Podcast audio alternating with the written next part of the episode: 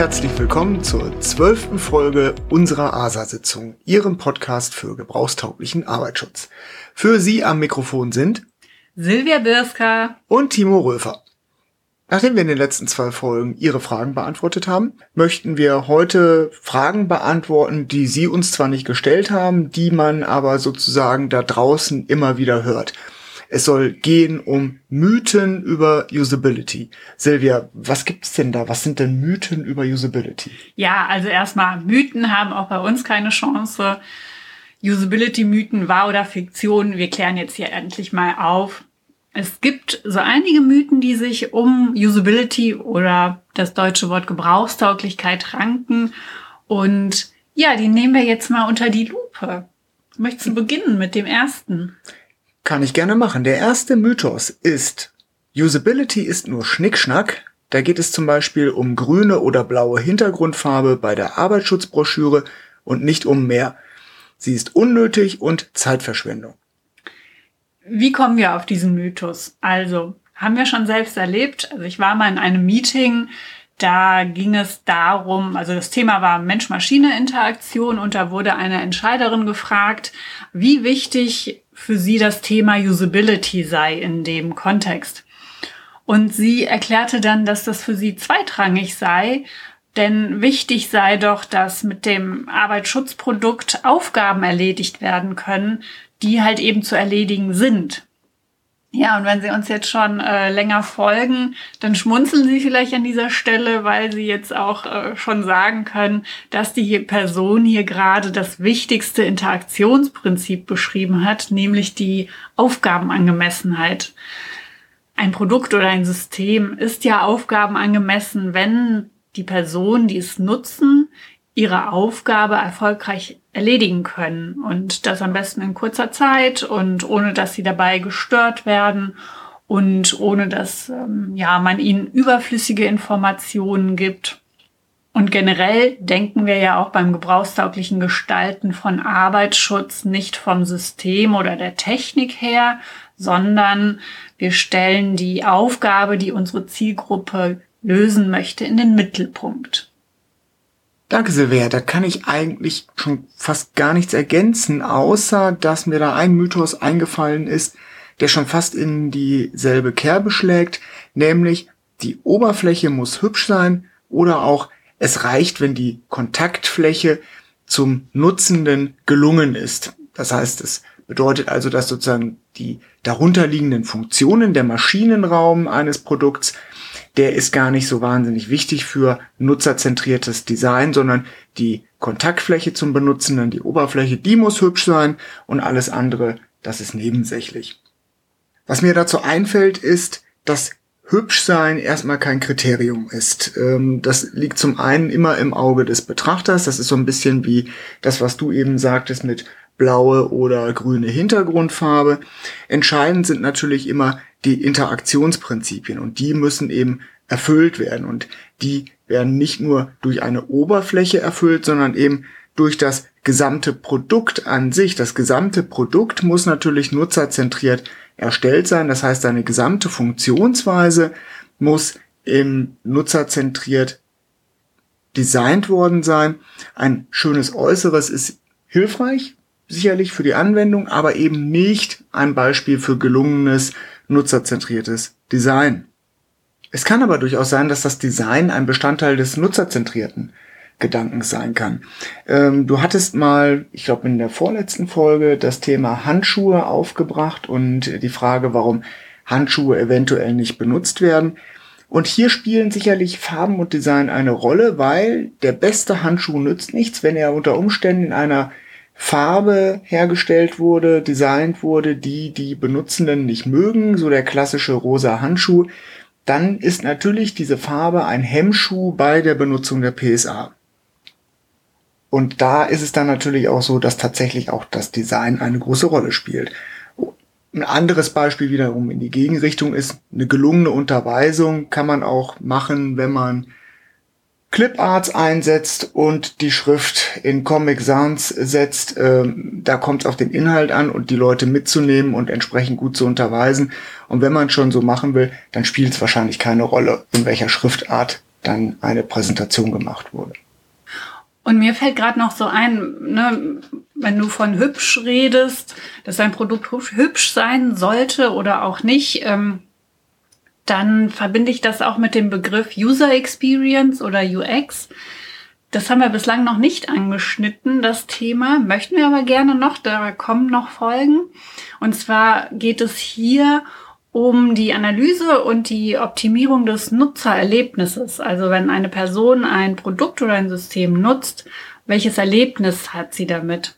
Hier spielen Emotionen eine wichtige Rolle bei der Nutzung des Produkts. Und ja, ich freue mich auch, wenn wir diese Folge dann auch noch mal angehen werden.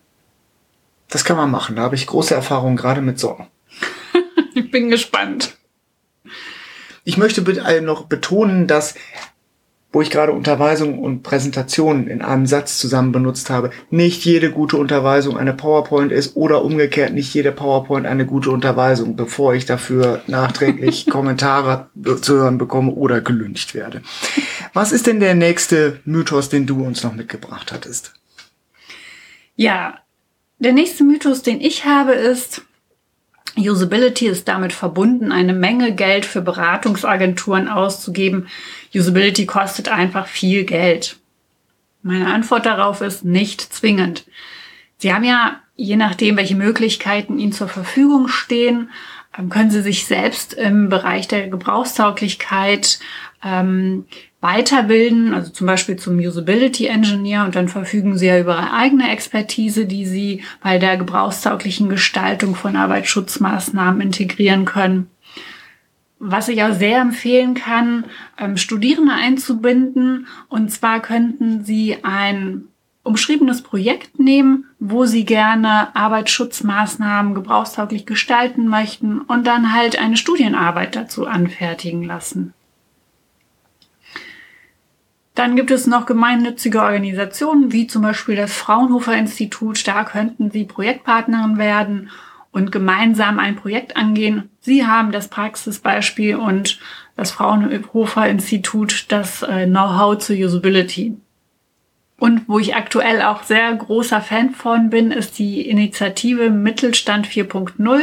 Hier gibt es das Kompetenzzentrum Usability, das zur Initiative Mittelstand Digital gehört. Und äh, diese Initiative stellt kostenfreie Expertise äh, zur Verfügung, sei es Workshops oder Veranstaltungen ähm, oder auch Projekte und ähm, sie unterstützt kleine und mittelständische Unternehmen mit verschiedenen Leistungen, die Potenziale einer menschenzentrierten Digitalisierung zu erkennen und umzusetzen. Das heißt, wenn Sie zum Beispiel ein digitales äh, Arbeitsschutzprodukt aufsetzen wollen, zum Beispiel eine Arbeitsschutzplattform, dann können Sie ähm, beim Kompetenzzentrum Usability Mittelstand 4.0 anfragen und sich unterstützen lassen.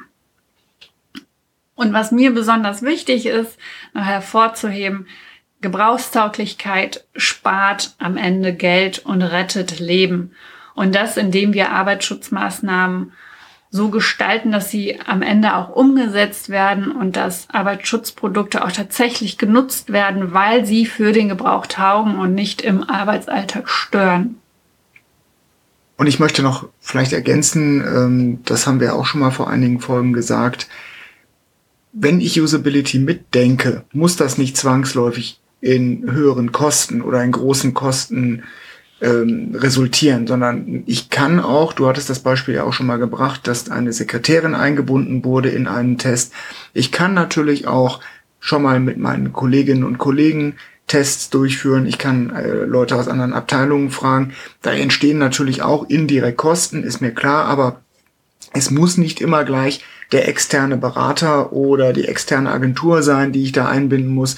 Ich kann das auch intern machen und gewinne auf die Art und Weise schon mal wertvolle Informationen für kleines Geld. Also das ist, glaube ich, nicht zwangsläufig so, dass das äh, gleich zu explodierenden Kosten führen muss. Ganz zu schweigen davon, dass du natürlich recht hast, wenn am Ende äh, unter Umständen das Ganze dann sogar günstiger wird, weil man es halt direkt mitgedacht hat.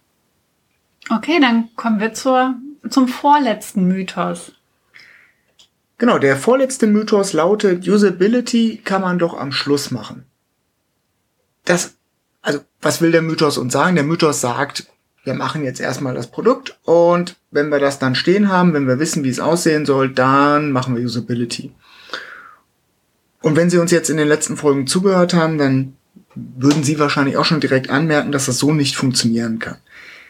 Bei einem interaktiven Produkt, einem Produkt, das eben mit einem Menschen in Interaktion steht, ist eben diese Interaktivität natürlich ein Kernelement seiner Funktion. Und diese Interaktion ist eine entscheidende Eigenschaft, die das Produkt hat. Die kann ich nicht am Ende drauf werfen. Ich kann nicht am Ende sagen, und jetzt überlege ich mir, wie die Interaktion aussieht. Ich kann auch nicht bei einem Auto am Ende sagen, jetzt überlege ich mir, wie man es fährt, sondern das ist natürlich ein Kernelement des Produkts und das muss von Anfang an in dem von uns geschilderten und bekannten Zyklus gedacht werden, dass man schaut, wie funktioniert die Interaktion zwischen dem Menschen und diesem Produkt. Es gehört in den Mittelpunkt der Produktentwicklung gestellt. Wenn ich es am Ende mache, wie du eben schon dargestellt hast, wird es vermutlich sehr, sehr teuer werden oder das gesamte Produkt wird nicht mehr funktionieren, weil eben das Kernelement, die Interaktivität, kaputt ist. Vielleicht als Beispiel, wenn ich mir überlege, ich designe einen Augenschutz, der zwar eine fantastische Schutzwirkung hat, bei dem ich aber mich überhaupt nicht damit beschäftigt habe, wie dieser Augenschutz aufgesetzt und dann vom Beschäftigten getragen wird, dann wird er natürlich nicht funktionieren, sondern es ist ein Kernelement, dass ich mir überlege, wie trägt der Beschäftigte, die Beschäftigte diesen Augenschutz, damit er dann auch in der Lage ist, seine Schutzwirkung zu äh, zu entfalten und dann auch entsprechend äh, zur Wirkung zu bringen. Wenn ich da vergesse, irgendwelche Möglichkeiten anzubringen an diesem Augenschutz, um ihn auf dem Kopf zu tragen, wird er vermutlich nicht funktionieren. Kann ich äh, auch nur ähm, bestätigen, da fiel mir auch als erstes ein, ja, kann man machen, die Usability am Schluss zu betrachten, wird aber danach, je nachdem, auch sehr teuer. Also wenn ich jetzt ähm, zum Beispiel eine Erste-Hilfe-App gestalte, wenn ich mir das vorstelle, ne, ich lasse äh, die IT-Entwickler das äh, gestalten mit äh, den Fachexperten. Das Ganze kostet, ich fantasiere mal 80.000 Euro, dann gebe ich es raus ähm, an die Beschäftigten, die das nutzen sollen und die sagen mir, ich habe das total das Problem, weil das funktioniert nicht und das passt überhaupt nicht zu meiner Aufgabe, die ich hier erledige was passiert dann? Ja, dann haben sie nämlich Zeit und Geld, äh, das sie in die Hand nehmen müssen, um diese App nochmal ähm, umzugestalten. Manchmal ist das auch gar nicht mehr möglich, weil es äh, eigentlich am Anfang hätte äh, gebrauchstauglich gestaltet werden müssen, nach den Aufgaben, die zu, erledigt, äh, zu erledigen sind. Und ähm, ja, also kann man so machen, ist halt nur teuer, wenn sich ja jemand für so entscheidet, okay. Und ähm, am Ende, am Ende ist es immer so, also am Anfang hm, schauen wir uns den Nutzungskontext an. Was ist die Aufgabe? Was ist das Arbeitsmittel? Ähm, was sind die Eigenschaften vom Nutzenden? Und ganz am Ende, wenn wir ein Produkt haben, dann überprüfen wir, ob das Produkt gebrauchstauglich ist. Und und im besten Fall haben wir einen Prototypen gebastelt und überprüfen den. Und wenn der als Gebrauch, gebrauchstauglich eingestuft wird, lassen wir erst losprogrammieren. Und man muss ja auch sagen, dass warum funktionieren Apps, die nicht explizit auf Gebrauchstauglichkeit hin getrimmt wurden? Sie funktionieren, weil man auf Erfahrungswerte aufbaut, die andere Leute mit Apps gemacht haben, die halt schon menschenzentriert und auf Gebrauchstauglichkeit hin optimiert wurden. Das heißt, diese Erfahrungswerte nimmt man zum Beispiel für die von dir angesprochene Erste-Hilfe-App. Da weiß man halt schon so ein bisschen was. Deswegen funktioniert die auch wahrscheinlich ein bisschen. Aber das funktioniert nur, weil jemand anders früher sich schon mal die Gedanken gemacht hat und gelernt hat, wie man eine App allgemeiner Art überhaupt zusammenbaut, damit sie funktioniert. Entscheidend ist aber dann für deine erste Hilfe-App natürlich, dass sie dann auch noch für ihre Zielgruppe und für ihre Aufgabe entsprechend getrimmt wird. Also grundsätzlich, man baut natürlich auch Erfahrungen auf, aber letzten Endes ist das dann Zufall, dass es funktioniert. Und mir fällt auch so, ein anderes Beispiel ein. Also wenn ich menschenzentriert vorgehe, dann heißt es ja auch, dass ich am Anfang gucke, was ist das Problem. Ich gucke mir ähm, den Arbeitsablauf an, ähm, das tägliche Doing und dann ähm, entwickle ich ja die Anforderungen an meine Lösung. Und dann kann mir ja zum Beispiel auffallen, also wenn ich feststelle, ich habe Schnittverletzung an der Hand sehr häufig. Und dann wäre vielleicht ohne, dass ich menschenzentriert vorgehe, meine Idee, ich kaufe da jetzt Schnitthandschuhe, Schnittschutzhandschuhe und dann ist die, ähm, ist, ist das die Lösung und ist gut. Aber es kann sein, dass wenn Sie sich damit beschäftigen, wie arbeiten, wie sind die Arbeitsabläufe ähm, der Person, dass sie vielleicht feststellen, das liegt gar nicht daran, dass da irgendwie Handschuhe gebraucht werden, sondern eine Lösung. Sie stellen dann nach den, äh, nach der Analyse der Anforderungen stellen sie fest, dass der Arbeitsablauf umgestaltet werden muss. Und dass PSA dann zweitrangig ist, weil indem sie den Arbeitsablauf umstellen, irgendwas ändern in dem Prozess, kommt es schon zu weniger Schnittverletzung. Und dann kommt natürlich noch die PSA dazu, die schützt. Für den Schnittschutzhandschuhverkäufer ist jede Arbeitssituation eine mit potenziellen Schnitten belastete. Super. Ich glaube, das Beispiel nehme ich nicht mehr. Silvia, haben wir noch einen Mythos? Ja, der äh, letzte Mythos, den ich noch mitgebracht habe, ist, Usability ist nur was für Softwareentwicklung. Hier ein ganz klares Nein. Wenn wir uns die Definition nach ISO 9244110 anschauen, dann geht es ja darum, dass ein System oder ein Produkt in einem bestimmten Kontext einem bestimmten Nutzenden hilft, sein bestimmtes Ziel effektiv, effizient und zufriedenstellend zu erreichen. Und wir lüften das Geheimnis, das können Sie über alles stülpen. Das ist egal, ob es jetzt ein gebrauchstaugliches Auto ist, eine gebrauchstaugliche Kaffeemaschine, eine gebrauchstaugliche Gebrauchsanweisung oder tatsächlich, ähm, wie wir eben hatten, die, klar, die erste Hilfe-App, aber auch zum Beispiel die Unterweisung, die du hattest, aber auch Arbeitsprozesse, Arbeitsabläufe an sich. Also es ist auf jeden Fall auf ähm, jedes Produkt und jedes System übertragbar. Ich glaube, wer uns seit zwölf Folgen zugehört hat, hat das auch schon festgestellt. Ja, wie Sie gesehen haben, Mythen haben auch bei uns keine Chance. Wir haben aufgeklärt, was es war und was ist Mythos. Und wir hoffen, Ihnen damit auch äh, nochmal mehr Verständnis für Gebrauchstauglichkeit und Usability gegeben zu haben. Und somit werden wir auch am Ende dieser Folge Sie kennen es ja schon, abonnieren Sie gerne unseren Podcast. Wenn Sie Fragen haben, kontaktieren Sie uns gerne. Und wir sagen danke fürs Zuhören und bis zum nächsten Mal hier bei unserer ASA-Sitzung. Mit Sicherheit gebrauchst du.